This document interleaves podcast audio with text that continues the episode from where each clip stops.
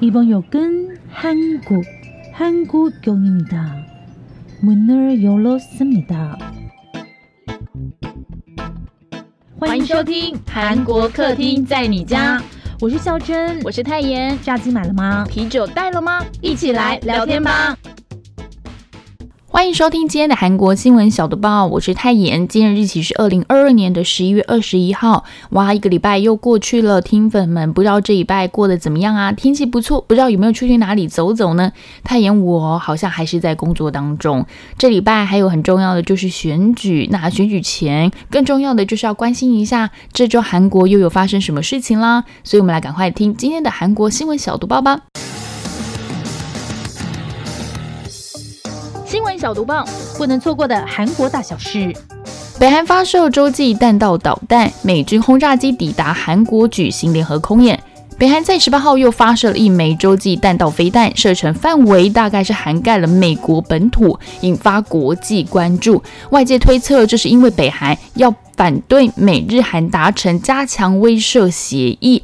针对北韩这个动作，美国副总统贺锦丽和日本、韩国、澳洲、加拿大等等的领导人开了紧急会议，谴责北韩的挑衅动作。韩国则批评北韩公然违反了联合国安全理事会的决议。隔天，美国的战机就飞到了朝鲜半岛，会和韩国军方进行了联合空军演习。两架 B-1B 轰炸机在演习间进入了韩国防空识别区，有四架韩军 F-35A 战机，还有四架美军 F-16 战机护航。韩国方面指出，这次的演习是为了展现美韩同盟的压倒性战力和联防态势，表明美国对韩国提供防卫和进一步威慑北韩的态度。又指美韩两国会紧密合作，并监视北韩动向，不断提升联合作战能力。全球第二大加密币交易所 FTX 倒闭，韩国冲击最大。最近这个新闻蛮大的，说就是全球第二大加密币交易所 FTX 倒闭，各国投资人受伤惨重。有个币价的网站就发布了一个最新的调查，今年前十个月每个月不重复造访 IP 显示，韩国、日本、新加坡平均每个月使用这个 FTX 的人数超过二十二万人，台湾大概是十五点五三万左右。韩国就是每个月造访人数最多的。是有二十九点七二万人，所以冲击最大。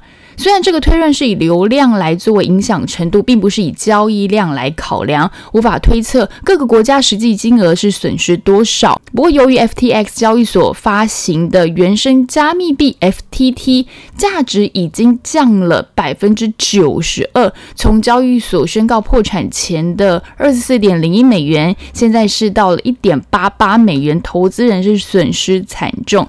台湾的话呢，是从财政部掌握的部分来看，目前。国内市场有二十七家业者，光是二零二零年申报的手续费交易税金额就高达了四点八亿。去年更是成长到十二点八亿多哦，但今年一到八月却只有七亿。若以营业税税率五趴来看的话，去年官方可以掌握的全台加密币投资交易量应该会是达到两百五十六亿哦。那今年前八个月大概是超过了一百四十亿。由于 FTX 市占率是百分之十点八，是全球第二大的加密货币交易所，所以光是今年前八个月在台湾平台上面金额交易的。部分应该就有超过十五亿以上的水准，去年全年则是将近了二十六亿。如果再加上海外那些的话，可能会恐怕是上百亿。所以这个真的好像蛮多投资人受伤很严重。说真的，太妍对这块真的不太懂，有没有听粉在投资加密货币的，可以跟我们分享一下。原物料上涨，为了降低成本压力，韩国进口中国新奇数量创新高。有没有很有可能在韩国当地的餐厅吃到的泡菜不再是大妈们亲自腌的了呢？因为韩国关税厅就发布了一项数据，显示从上个月开始，新奇哦，也就是我们讲的泡菜进口数量是比起去年同期暴增大约五成，创下了新高的纪录。光是今年的前十个月就超过了去年一整年的量，出现了所谓的泡菜贸易赤字。这个背后的原因跟物价上涨很有关系。大家知道腌泡菜的材料除了本身那个白菜之外，还有很重要的像其他的辅料，就所谓的盐还有生蚝。但是这两样东西价格大幅的上涨，海盐是因为梅雨季日照不足，所以量少价高，比起去年同期涨了两倍的价格。那生好，我觉得应该是说呢，蚝类的话，大概是近达到了十三年以来最大的涨幅。因此，有些泡菜厂啊，就把成本反映到价格上面，也就是涨价了。我们知道去韩国餐厅最重要的都是小菜免费续加的嘛，那泡菜一定也是。那这样下来的话，成本就会高，经营就会越来越困难。许多餐厅甚至是贴出了续加泡菜要收费的公告，或者是有人调整怎么样的做法呢？是把汤品，就是需要加入泡菜煮的汤，就改用中国进口的泡菜来煮，小菜还是提供韩国本身的泡菜。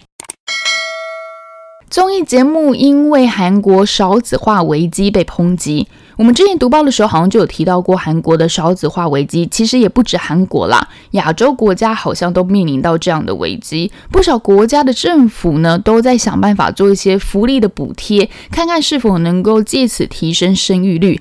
但是韩国议员哦，却把这个问题怪到了综艺节目上。这档节目相信很多人没看过，一定也听过，那就是《我独自生活》。诶，到底关他们什么事？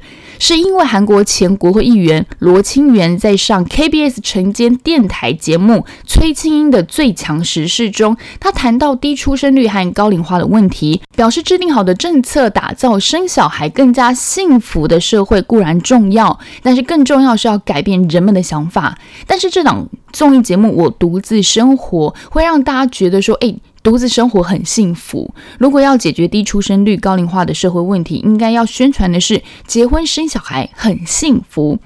他在节目里面怎么说？他说：“我听说有个节目叫做《我独自生活》，好像很多人因此产生独自生活更幸福的认知。为了让人们产生结婚生子很幸福的观念，不仅需要改变政策，也需要有舆论、宗教、社会团体一起来行动。”以网友怎么看？吼，我们先跟大家说一下，有人觉得。多做一些表现家庭和睦、可以合家观看的剧吧。最近都没有适合带小孩一起看的节目。然后有人说：“诶，这议员说的对啊，独自生活是没有办法的，被媒体过度美化了。”但是反对人就说：“诶，那你这样子的话，那杀人电影啦，那些什么一大堆的都不要拍啦。”那这档节目其实是安慰结不起婚、连独自生活都用尽全力的年轻人。希望政府哦，多多把这些心思放在如何奖励结婚生孩子。还有房价、物价怎么样去应应这些问题才是最重要的。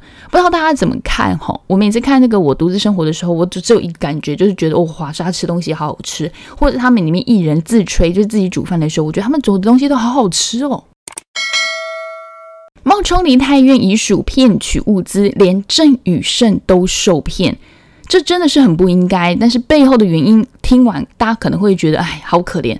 韩国梨泰院踩踏事件之后，截至录音时间，一共造成了一百五十八人死亡，上百人受伤。整件事情都还在调查就责当中。如果听粉还没有听我们的韩国客厅在你家的梨泰院完整分析报道的话，大家可以先去听听看。那罹难者的名单却没有经过家属同意就被公开，引发了各界批评。而且这个名单是媒体公开的哦。甚至还有人发生了冒充是遗属，骗取热心民众的资助。那这是一名五十岁的女性，还有一个就是她十岁的小孩，谎称自己的另外一个孩子是在梨泰院事故中死亡，借此骗得到，借此骗了一些现金啊、食物还有衣服等等的物资，甚至还有人主动邀请这一对母子吃饭。还有呢，韩国演员郑宇盛，他之前是有到梨泰院的那个地方哀悼的。那这对母子还冲上前跪在地板上哭说：“呃，我们是遗属，可不可以跟你握握手？”那郑宇盛欧巴一听到之后，就是立刻握住对方，赶快安慰他们。后来这起诈骗案件，了解是被现场协助的工作人员在对照遗属名单的时候发现的，他们就立刻报警。那这对母子在警方调查的时候，也主动坦诚是因为肚子太饿，没有钱才会这样做，也承认了这个，也承认了诈骗的行为。而警方判定母子俩没有因此获得太多的利益，所以决定先将他们两个人放回家。演员李胜基要求公司公开收入明细，否则就解约。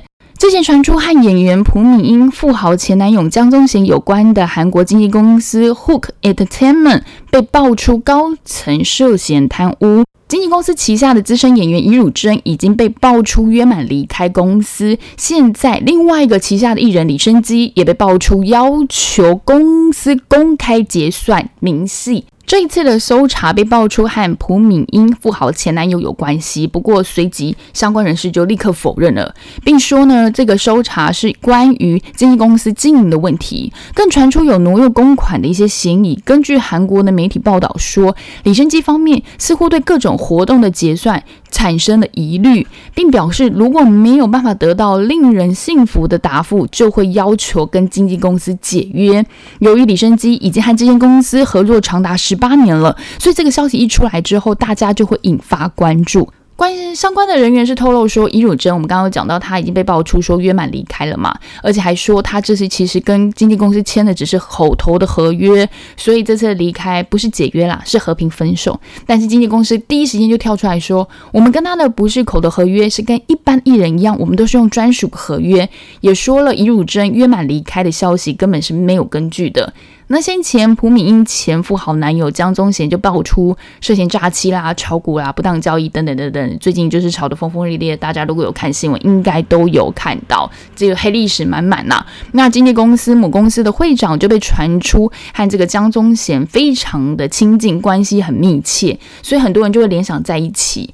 不过呢，警方现在已经出面证实了，说这次的搜查是跟高层挪用公款有关系，并不是跟大家知道的那个。事件，所以才让这个传闻平息。以上就是今天的韩国新闻小读报，希望大家听完之后又有一些新的话题，可以跟朋友在聊天的时候可以拿出来讨论一下。如果你们想要跟我们讨论的话，也没有问题的。Facebook 找孝真，IG 找泰妍。最重要的是，还是要提醒大家，礼拜一继续加油，再撑过一个礼拜，听到孝真的声音，你们又是到星期五啦，安妞。